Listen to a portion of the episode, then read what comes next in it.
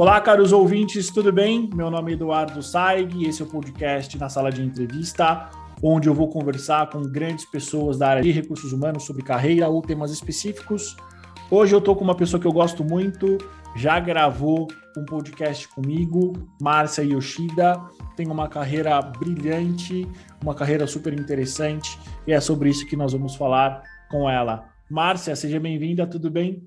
Tudo bem? Bom dia, Edu. Obrigada pelo convite. Um prazer estar aqui contigo e com o pessoal que te acompanha. O prazer é todo nosso. Para começar já contando um pouco da tua história, um pouco da tua carreira.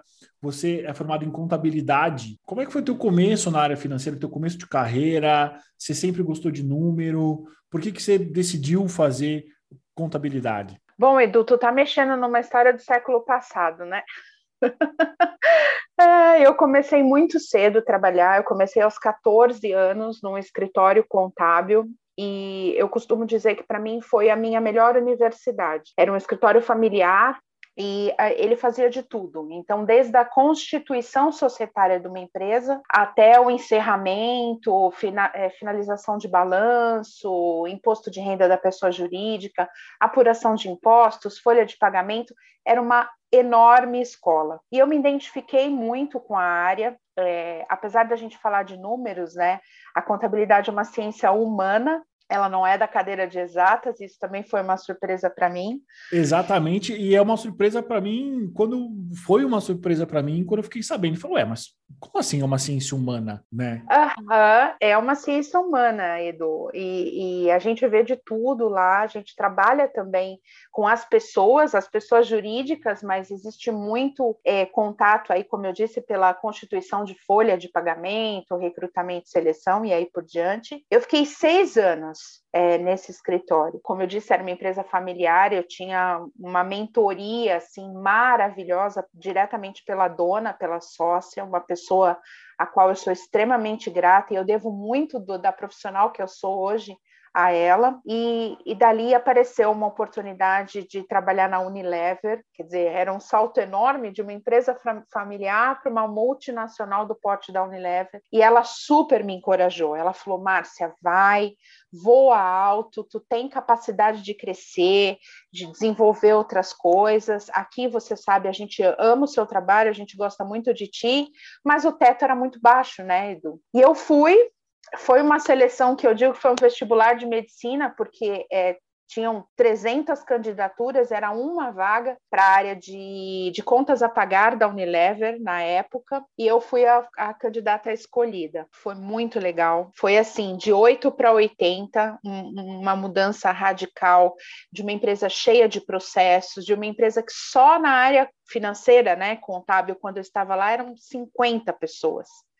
Então, um departamento enorme, na época ainda nem se chamava Unilever, Edu, se chamava-se Indústrias GC Lever, e eram sete unidades de negócio, né? É, e eu fazia parte da unidade central. Ficava no Jardim São Luís, extremo da zona sul da cidade, e eu na zona leste. Então, de modo que outra diferença para mim, esse escritório era na, na vizinhança que eu morava, e eu fazia faculdade na época, optei por fazer ciências contábeis, porque eu já estava na, é, na cadeira, sou maquenzista com muito orgulho, é, a comunidade do Mackenzie aí, e foram quatro anos de Unilever. Foi assim maravilhoso, eu tive a oportunidade de crescer lá dentro, é, mas era, era bem desgastante, Edu. Foi um período onde eu dormia quatro horas por noite, porque eu fazia faculdade, morava no, na Zona Leste, ia para o extremo da Zona Sul, mas eu sou extremamente grata também às pessoas que. Eu tenho amigos até hoje da Lever que eu carrego comigo, aí alguns viraram padrinhos de casamento, então, do círculo pessoal mesmo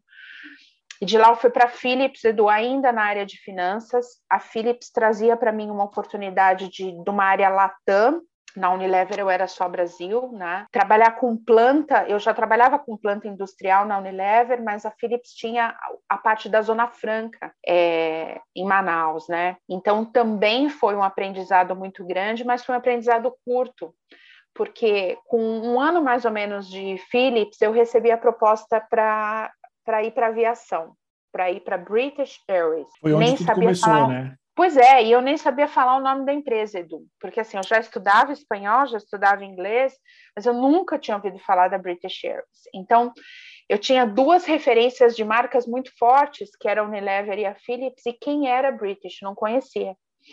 Mas o desafio era sensacional, que era fazer o startup da BA aqui em São Paulo. É, e eu entrei, é, toda a equipe foi contratada, a equipe inteira de finanças foi contratada do zero, porque a equipe do Rio de Janeiro, onde era a sede da empresa até 98, não veio ninguém. Então, literalmente, tanto que a gente não fez o fechamento contábil do primeiro mês. Para você ter uma ideia, viraram dois meses juntos, ninguém sabia fazer aquilo. E aí eu saí de Unilever, que era Brasil, Philips, que era Latam, para British, que era uma empresa totalmente internacional. No meu primeiro ano de British Airways, eu fui nove vezes a Londres. Eu levava minha malinha de roupa e uma malinha de papel porque ninguém sabia fazer nada, então a gente levava tudo e a generosidade da liderança da British Airways é, com, com a nossa equipe que estava começando. O gerente era novo, eu era nova, nova na supervisão, entrei na supervisão, a equipe toda nova, assim, ninguém sabia fazer nada muito bem direito, e, e eles foram extremamente generosos de treinar, e essa paixão aí pela aviação começou em 99, foi até 2000, na British, né, até dois, dezembro de 2014.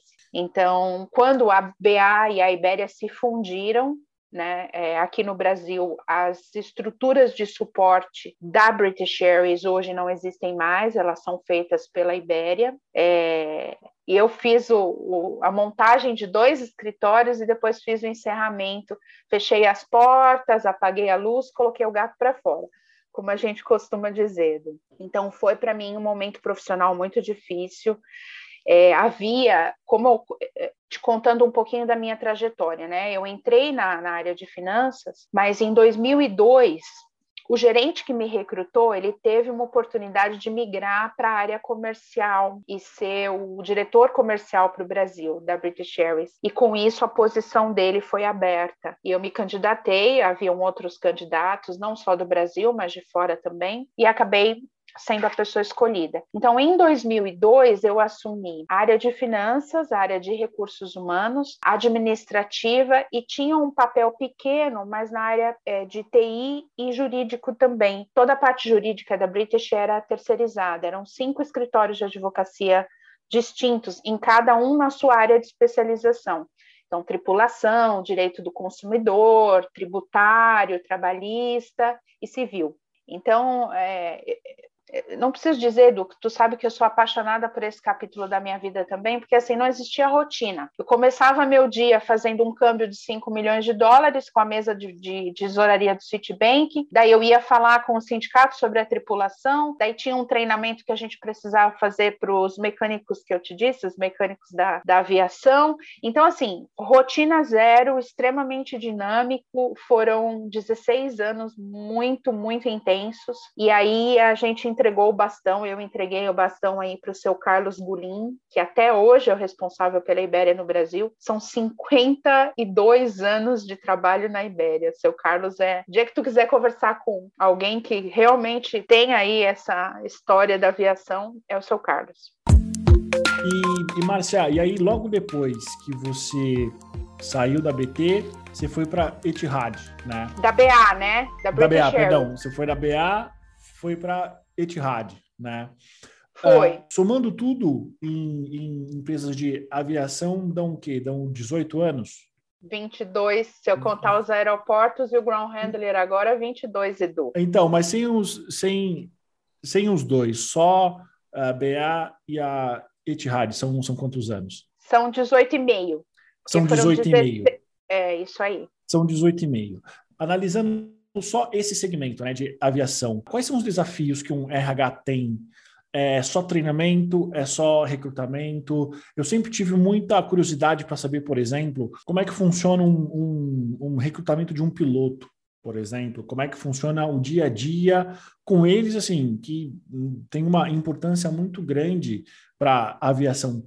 Como é que é o trato com os, com, com os pilotos, comissário de bordo, comandante? Como é que é esse, como é que é a conversa com essa população? Edu, assim, em ambas companhias aéreas, a tripulação de bordo ela era, ela era recrutada por fora. né? A gente não fazia o recrutamento local. Existiam algumas exigências que isso, tanto na BA quanto na Itihá, é, eram conduzidas diretamente pela matriz. Mas, por exemplo, na British, a gente não tinha nenhum piloto brasileiro, mas nós tínhamos tripulação brasileira. A British Airways era a única companhia aérea, depois que a JAL deixou de voar para o Brasil, que tinha tripulação brasileira. Isso era um diferencial de serviço. Atender o passageiro na própria língua dele era um, um algo que a British ela cuidava muito desse detalhe. Por exemplo, um passageiro de primeira classe, de classe executiva, tu sabe que nem todo mundo domina o inglês, né? Ainda mais o inglês britânico, que é um pouco enrolado, né? Assim, é, diferente do que nós sotaque. brasileiros. É, o, o sotaque, sotaque é muito forte nós brasileiros, a maioria das escolas tem uma tendência para o inglês é, americano, né? Então, o inglês britânico, às vezes, se você não está com o ouvido habituado, você fala, oi, o que, que essa pessoa está falando, né? Então, tem um pouquinho de dificuldade. Nós tínhamos nas cabines os tripulantes brasileiros é, que atendiam com um diferencial, tu estava tranquilo, tu falava na tua própria língua. Infelizmente, a tripulação brasileira hoje, ela já não, não tem mais, né? Eram 47 funcionários que voaram muitos anos aí pela British Airways. Então, tu perguntou do recrutamento. É, primeiro tem que ter as licenças, né? Tem que ter a questão de segurança altíssima, porque o, o tripulante, ele não é um garçom, ele não é alguém que te serve o café, né? A, a função primordial de um tripulante é a segurança do voo. É claro que o serviço de bordo ele é um serviço agregado que vem junto, mas não é o papel principal do tripulante. O tripulante está ali pela segurança do voo e dos passageiros, né?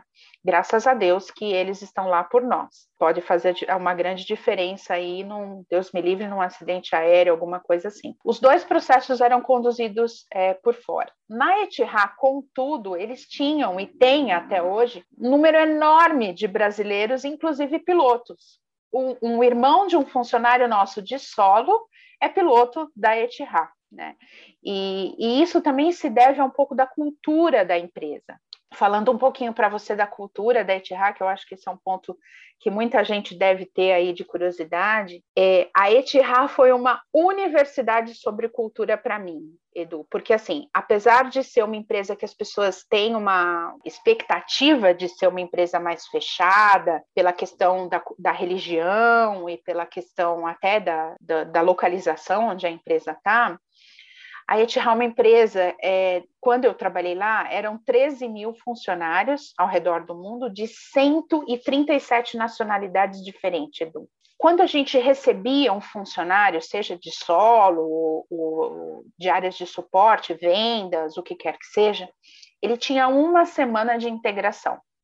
Essa uma semana de integração, ele ia conhecer uma série de aspectos é, regulatórios, né? Então, desde data protection, é, non-bribery, compliance, essas coisas que são padrão, né, da integração, mas ele tinha um módulo específico sobre cultura árabe. Por que, que isso era tão importante, Edu? Porque, assim, você não necessariamente precisa ser daquele contexto, daquela religião, vestir as roupas. Tu só precisa entender os porquês e ter respeito. E isso funcionava de uma forma absolutamente harmônica. Simples quanto isso, né? Entender e ter respeito. É, então, o nosso papel como RH, primeiro de tudo, era explicar os porquês. Por que se vestia assim? Por que se comia? Até a questão de, de, de comidas. Da onde vem tal comida, né? É, é, como se come isso, por que, que não se come porco, se come muito mais carneiro, né? É, outras, outra, outros tipos de carne, mas não a carne suína. É, por que, que existe o Ramadã e, e eles jejuam de que hora até que hora? Qual é o respeito? Isso é muito legal, Edu, porque assim, por exemplo, eu, eu tive a oportunidade de ir para a sede da empresa durante o Ramadã. E no Ramadã, eles jejuam do nascer ao pôr do sol, como você sabe, né? Inclusive de água, né? Um jejum absoluto. Então, isso significa que eu, uma ocidental brasileira, preciso jejuar também e vamos todo mundo ficar lá sem tomar água, sem tomar o meu café? Em absoluto. O que tu precisa entender é porque aquela pessoa está jejuando e, se for possível, não comer na frente dela, porque aquele é, é um voto dela, né? Mas assim, se também na cantina, existem as cantinas, existiam duas cantinas corporativas. Muitos ocidentais faziam as refeições ali, até porque normalmente os headquarters, eles ficam no aeroporto, afastado de área de restaurante ou de shopping, essas coisas. Então, tudo bem, faça sua refeição, termina o seu prato, tira. E a pessoa que está jejuando, a palavra é única, Edu respeito. Isso também foi uma coisa que primeira vez que eu fui, eu fiquei com assim um pouco de receio, falei, ai meu Deus, vou ter que me cobrir, né? Hoje está frio e eu tô toda de blusa aqui e tal. Falei, acho que eu vou ter que me cobrir toda, não posso mostrar os braços. Quando eu cheguei no headquarter, porque são 50 graus, né, Edu, de calor, é um calor terrível. Então, assim, as australianas, as, as neozelandesas, todas assim, é, não de forma desrespeitosa, mas com vestidos de alça e mini saia e aquele bem aquele estereótipo australiano. E também e você via a pessoa ali de blusa e uma saia um pouco mais curta e uma senhora de abaia, né, vestida de abaia porque fazia parte. E aquilo tudo junto, cara, fantástico. Porque tudo começa por entender os porquês e respeitar. E esse era o nosso principal papel. Mas, Marcia, por exemplo, quando a gente fala de respeito, né? É um conceito universal, mas ele é um conceito subjetivo, né?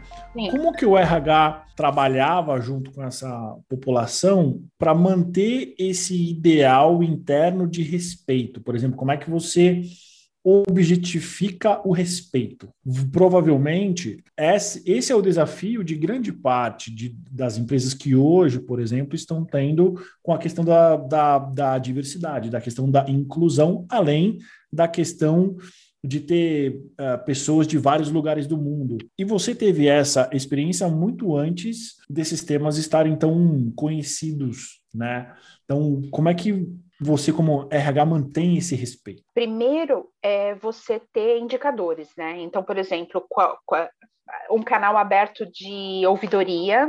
É, a gente tinha um canal chamado Speak Up, e isso é um mensurador. Né? A empresa também não pode ser hipócrita. Eu não posso falar de respeito e quando eu tenho algum tipo de é, reclamação ou compliance, eu não apurar aquilo. A Etihad tinha pessoas específicas para apurar esse canal de ética. Então, se vinha algum tipo de reclamação, era, eu participei de algumas investigações onde você faz entrevistas mesmo. Você pergunta como a pessoa se, e você mantém o sigilo para a pessoa de fato não ter nenhum tipo de retaliação. Então, primeiro é ter esse indicador. Se esse indicador está baixo, se você não está tendo nenhum tipo de, de, de compliance, né, de reclamação, é porque você está fazendo um bom trabalho. O outro é conscientização da liderança. Então, trazer esses líderes para sempre ter diálogos abertos antes de virar um problema. Chama o líder para ti, trabalha. A Etihad tinha um programa de treinamento fabuloso. Nós é, replicávamos localmente, mas a gente tinha aquele programa Train the Trainer, né? TT que a gente chama, que você vai, você treina pessoas chaves e aquela pessoa replica o treinamento para as unidades de negócio. Então, assim, a gestão era muito bem treinada e o diálogo era mantido aberto. Então, se você tinha é, uma dúvida, você está perguntando sobre o respeito. Então, a primeira coisa era manter esse canal de comunicação. Isso aconteceu comigo. Quando eu fui para Abu Dhabi pela primeira vez, eu falei com a minha gestora, eu falei, ah, eu estou com receio, como é que eu devo me portar, qual é a minha a roupa que eu uso, e ela literalmente conversou comigo, né? Então fica tranquila, é, existem áreas da cidade que não são muito é, recomendáveis para que você vá, sendo uma estrangeira, mas Edu, isso é em qualquer país, não é só lá, aqui também.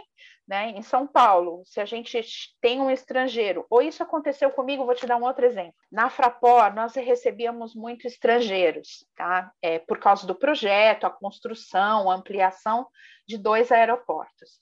E um dos nossos executivos da, da, da parte de projetos foi para Fortaleza. E Fortaleza é belíssima, a gente sabe disso, é, tem praias maravilhosas, mas tem uma parte da cidade que realmente não é recomendada para turistas, né? É uma, uma parte um pouco mais perigosa, uma questão é, social, enfim.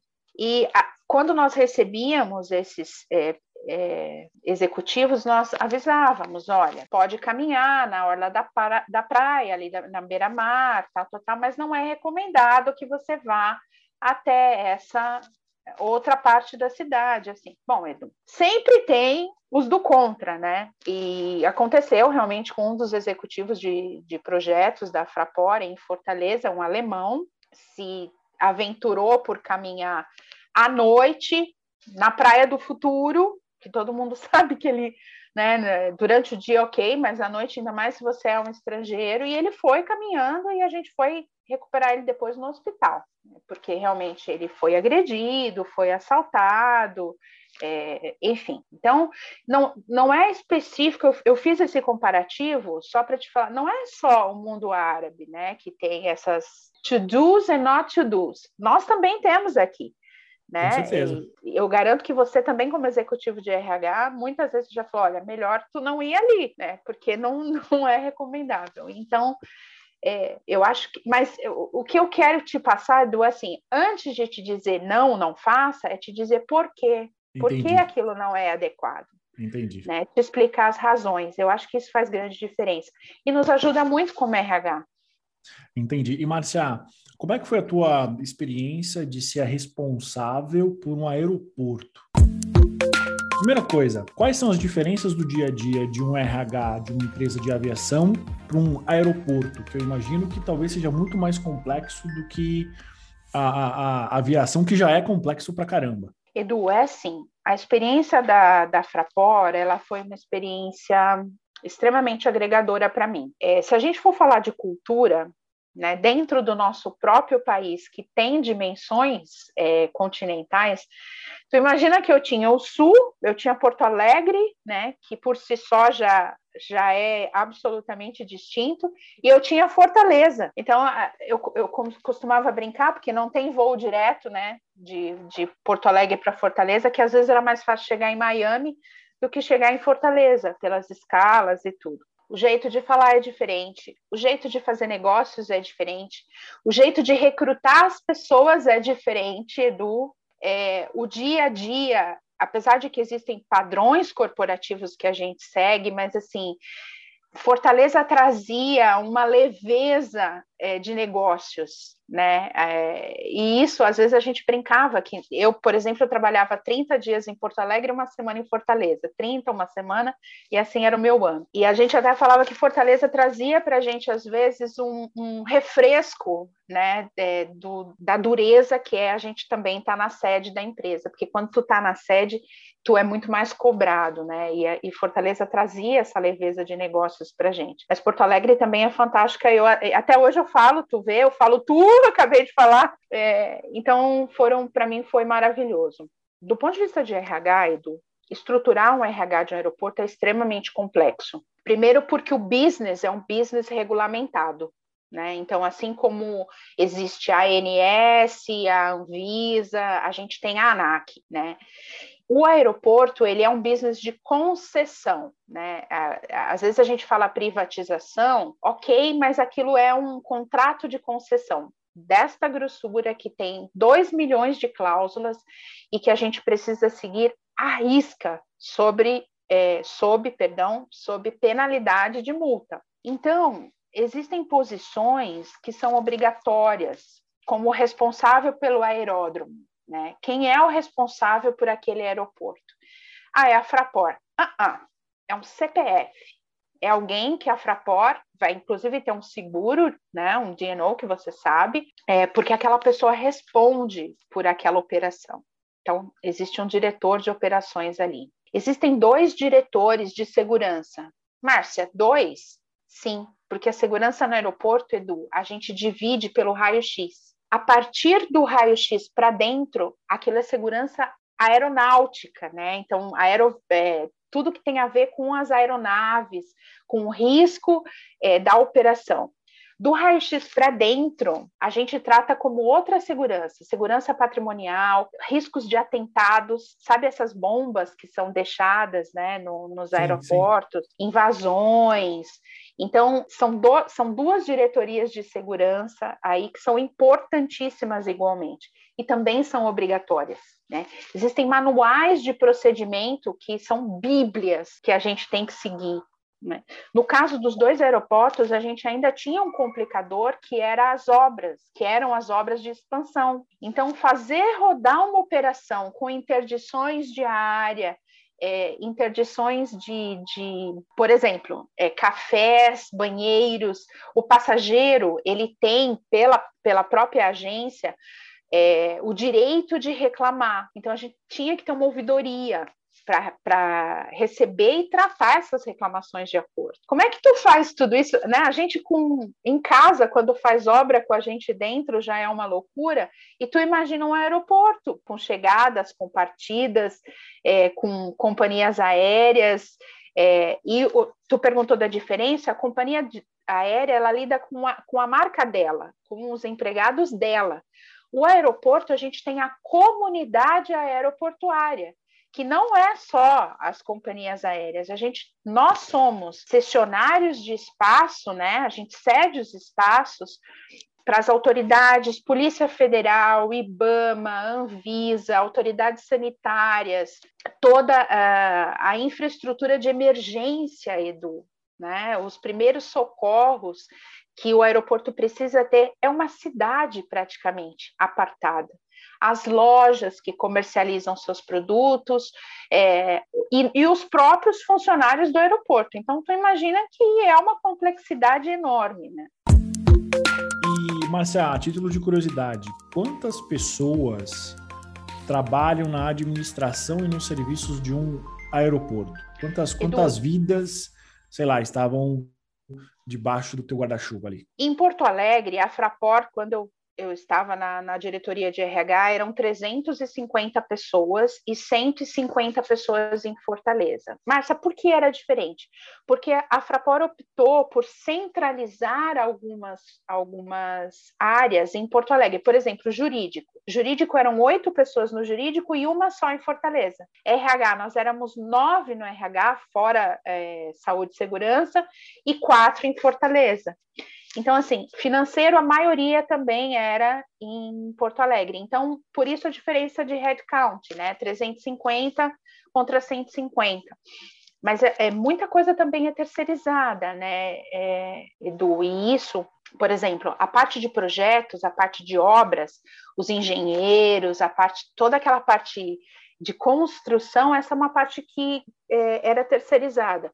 O diretor de engenharia era próprio, havia uma equipe própria, mas uma grande parte de projetos era terceirizada, tanto para ambos, tanto em Fortaleza quanto Porto Alegre. Entendi. Marcia, o que, que a sua formação e a tua experiência em contabilidade ajudou na tua carreira em RH? Olha, Edu, ajuda muito.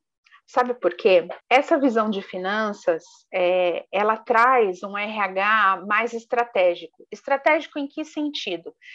É, numa negociação de benefícios, é, isso me, me ajuda muito, é, tem, ah, virou até um case, isso eu gostaria até de te contar, se, se você me permitir. Quando eu estava na, na BA ainda, a gente teve uma lei dos planos de saúde que permitem que as pessoas, ah, a partir de um determinado tempo de contribuição, se ela pagar por aquele plano, ela tem direito a permanecer na pólice corporativa. E isso, Edu, ah, foi num, num momento de muita dificuldade da British. Né? A aviação, como você sabe, ela vem passando alguns anos por dificuldade.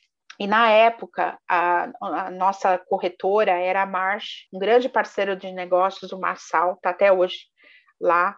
E a gente fez um estudo de que se a gente continuasse com esse modelo de negócio, e aí o que eu te falo, minha área de contabilidade, minha área de finanças, quando a gente fez esse estudo e colocou no papel, o passivo ia ser tamanho que a, e a gente ia quebrar a empresa. Aqui, pelo menos, é, inviabilizar, não sei se quebrar, acho que fica meio forte essa palavra, mas a gente inviabilizaria a continuidade desse benefício aqui, porque o passivo era enorme. Então, o que, que a gente fez, Edu? É, esse, esse cálculo, essa visão de negócio futuro, esse é, análise de risco, ela me ajudou à frente do RH a levar isso para a empresa, levantar uma bandeira amarela e dizer, olha, a gente tem um problema aqui. E, e isso acabou virando um case de sucesso lá na, na March, porque a gente conseguiu com muita transparência, com envolvimento de, dos funcionários, de que eles entendessem que esse modelo não era o ideal para a British. E te falando da Fraport, por exemplo, esse meu viés me ajudou a fechar um acordo coletivo, sentar na mesa com os sindicalistas e explicar para ele por que, que eu não podia ceder para tudo que ele queria. Porque o papel do sindicato é representar os funcionários, sim, a gente entende isso. Mas a relação laboral, ela precisa ter um equilíbrio, Edu, ela precisa ter um equilíbrio financeiro para que, que seja duradoura. Né? Se a gente tem uma balança muito desfavorável para qualquer um dos lados, né? ou para a empresa ou só para o trabalhador, essa relação ela não tende a ser sustentável, a durar muito tempo. Então, isso me ajuda nas negociações, de sentar, mostrar, calcular e falar: olha, vem comigo, tu precisa ceder um pouquinho aqui, eu cedo um pouquinho ali e fica bom para todo mundo. Márcia, que dicas que você dá para as pessoas que trabalham na área da contabilidade, na área financeira, e elas têm um desejo de fazer uma migração pro RH? Como que começa essa migração? Que dicas que você daria, por exemplo, para a Márcia há, sei lá, 18, 20 anos atrás? Edu, RH a gente tem que gostar de pessoas. Esse, eu acho que esse parece clichê, né, Edu? Mas não é. Sabe por que eu vou te dizer que não? Porque, assim, muitas vezes a gente é mais do que um RH. A gente é um amigo, a gente é uma pessoa que ouve. Às vezes, é uma, a gente é o, o, o, funil da tomada de decisão certa ou errada. E eu posso até te dar um exemplo. Uma das minhas funcionárias em, em Porto Alegre, um pouco antes de, de eu sair de lá, ela veio para mim com uma carta de demissão na mão e ela disse: Não, Márcia, eu já decidi, e eu vou embora. E eu sentei com ela, peguei a carta, dobrei, eu falei, vamos pensar juntas. Será que isso é o melhor para ti nesse momento? O marido dela havia sido desligado do trabalho e ela estava, ela é paulista, estava lá assim como eu e isso acabou que, que mexe, né, Edu, com as estruturas da gente. Eu falei, será que esse é o melhor momento para ti? Será que essa é a decisão mais acertada? Então, se você me você me perguntou, né? Talvez a contadora, Márcia, ia pegar esse pedido de demissão e falar assim: ah, vamos ali no DP, assina aqui, tá tudo certo, vai embora. A gestora de recursos humanos, apaixonada por pessoas, Márcia, sentou com aquela pessoa e talvez viu que aquele não era o melhor momento para ela tomar essa decisão. Ela estava de cabeça quente. Né? E do assim, do ponto de vista corporativo, puro, simples, substituir aquela pessoa seria fácil. Não era uma posição estratégica e não era uma posição de gestão. Mas como é que estava aquele ser humano que estava ali na minha frente e estava tomando uma decisão, né? Então, é, quando a gente migra de uma área que lida só com números, números não têm sentimento, né? Tu pode errar agora, tu faz um ajuste contábil no mês que vem e tá tudo certo né, faz uma ressalva no, no, nas notas explicativas do teu balanço e ok, a marca que você deixa nas pessoas como RH, e aí eu falo de um RH de verdade, ele é para sempre. Né? Eu tenho certeza que essa pessoa vai se lembrar, é, se ela ouvir teu podcast, ela vai saber quem ela é, da situação, como ocorreu, até hoje, dia 23 de junho de 2021, ela ainda está lá, né? Apesar de que eu não esteja mais lá. E, Marcia, você sempre soube que você gostava de pessoas ou isso foi uma descoberta ao longo da tua vida? Ui, Edu, eu acho que eu sempre gostei é, de relacionamentos, né? É, desde muito, desde muito cedo, assim, eu, eu praticava esportes, é, eu tinha essa coisa de trabalhar em equipe, é, de, de, eu adoro é, desenvolver e desafiar. Então, isso é muito curioso nas equipes que trabalham comigo e agora mais recentemente na, na esporte também, porque assim, se eu vou te passar uma tarefa, eu vou perder, perder não, eu digo que eu vou ganhar, que seja 15 ou 20 minutos, mas eu vou te chamar e vou falar assim, Edu, eu preciso que você faça isso aqui para mim, deixa eu te explicar por que eu preciso disso. Isso vai gerar isso, que vai gerar aquilo, que vai desencadear. Se a gente não entregar uma coisa legal, vai ter esse, esse, esse problema. Então, quando a pessoa leva uma tarefa ela sabe o que ela está fazendo. essa história faz porque eu estou mandando, cara, isso me deixa doida, assim. Não, não, tanto para mim quanto com quem trabalha comigo. E isso vem de mim, da Márcia, desde muito sempre, de te, de te explicar por que, que tu tem que fazer determinada coisa. Eu acho que tu tem uma entrega melhor, e às vezes o que eu te pedi, tu vem com uma sugestão que é melhor ainda do que eu te pedi, se você souber o que tu está fazendo. Então, se eu chegar e falar, Edu, me faz um relatório assim, assim, assim. Quando eu recebo, às vezes eu falo, uau, isso está muito melhor do que eu pedi, porque tu entendeu o que eu queria e não necessariamente fez o que eu pedi. Entendi. Márcia, uma dúvida técnica, né? Teu inglês é um dos melhores ingleses que eu já ouvi de um brasileiro. Ah, Edu. Né? Qual foi a importância de aprender e de falar inglês para tua carreira? Total. 100%, 150%, eu diria. Edu, eu acho que antes de me cobrarem um diploma, eles me cobravam habilidade com, com a língua. Né? Você saber se comunicar e se comunicar de uma forma eficiente é, te abre muitas portas, Edu. De novo, vou usar o mesmo caso que eu te dei aqui da assistência médica e o problema do risco, né, na British.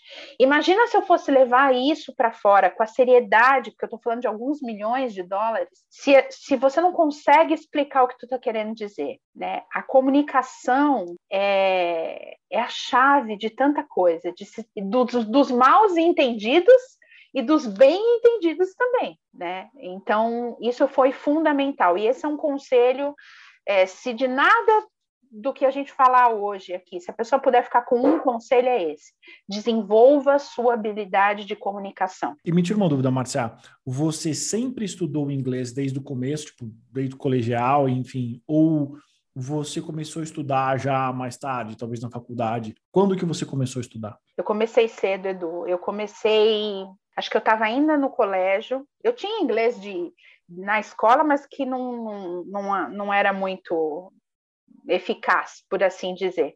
Mas eu depois eu procurei me aprimorar, eu tive aulas com, bom, eu sou suspeita de falar, sou absolutamente apaixonada por ela. Eu tive aulas com uma professora de inglês que ela tinha uma escola aqui e ela é tão fantástica do que hoje, hoje não, já há muitos anos, ela leciona inglês para britânicos na Inglaterra, para tu ter uma Caramba. ideia. Fantástica, ela é professora de inglês lá, né? Ela se casou depois com com o inglês, é, mas eu sou assim muito grata também, tanto a ela quanto a minha professora de espanhol, né? A minha professora de espanhol, eu fiz três anos de espanhol, sou formada, posso dar aula, inclusive, e são pessoas maravilhosas. Minha maestra Marta, que a gente leva para a vida toda. Muito bom. Marcia, a penúltima pergunta dessa nossa conversa. Se você não trabalhasse com RH, o que, que você faria? Eu seria professora, Edu. Inclusive, os meus planos para o futuro já estão aí, é, incluído um mestrado para a gente estar tá falando de, de gestão e talvez na cadeira de diversidade porque há tantos anos já trabalhando nesse segmento, é um, é um segmento que tem o desafio da inclusão e da diversidade, e, e, é uma bandeira que eu levo há muito tempo, né? A bandeira de, da liderança feminina, a bandeira de negros nas, nas instituições, a bandeira dos PCDs, né? Que a gente tem que olhar os PCDs não só como é, cumprimento da cota legal, mas de fato como uma inclusão, né? não, não, vale colocar a pessoa ali só para entregar a CAGED que está ok. E esse daí faz parte do, do, dos meus planos para a Márcia do futuro. Quem sabe estar tá numa sala de aula e dividindo, assim como eu estou fazendo contigo agora, Sim. dividindo um pouquinho das minhas experiências. Muito bom, Márcia. Última pergunta. O que é RH para você? Edu, RH para mim é o meu ganha-pão, é como eu tiro o sustento da minha família, é como eu me entrego como profissional, mas também é amar as pessoas. Através do RH, eu tive muitas oportunidades, Edu, de olhar as pessoas com um viés é, muito mais humano, recursos humanos de verdade, né? Um programa de aprendizado que eu fiz com crianças com vulnerabilidade social, crianças. Eles eram jovens, né? Jovens aprendizes. É, eu me emociono muito para falar desse programa.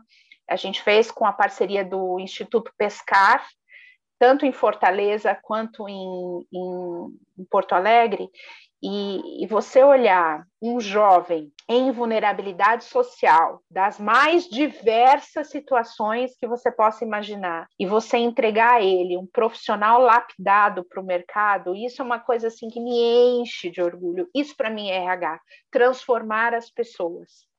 Muito bom, Marcia. Quero te agradecer pelo seu tempo, pela, pela disponibilidade. Você quer deixar algumas últimas palavras para quem está nos ouvindo?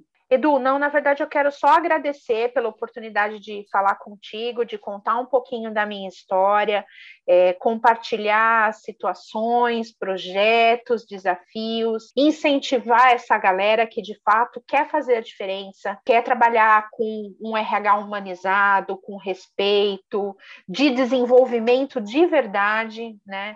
Estou é, sempre aberta, Edu, é um prazer enorme, você é um parceiro, a gente, né? É, se, se chama assim de parceiros sim, há, sim. há, tanto tempo, então conta sempre comigo e eu tô aqui para ti e para as pessoas que você apoia aí também. Parabéns pela tua iniciativa também, Edu. Muito obrigado, Márcia. Realmente você é parceira. A gente se chama de parça e vai se chamar eternamente. Quero agradecer pelo seu tempo, obrigado por você ter compartilhado essas histórias. Tem muito mais histórias, gente.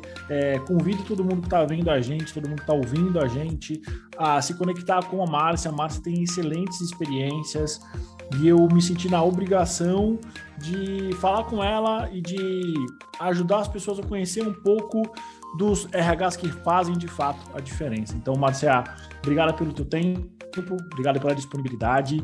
É, quero trazer você aqui para falar de outras coisas, de temas específicos. Esse é um canal que serve para isso, serve para dar destaque para as pessoas que merecem, tá? Então, eu considero que você dentro da área de recursos humanos é uma dessas é uma dessas pessoas que merecem ter, ter palco para falar. Tá, então, Obrigada, obrigado pela sua presença. Para você que está ouvindo a gente, essa foi Márcia Yoshida. Os dados de contato dela estarão no card desse episódio. Obrigado pela audiência e até o próximo.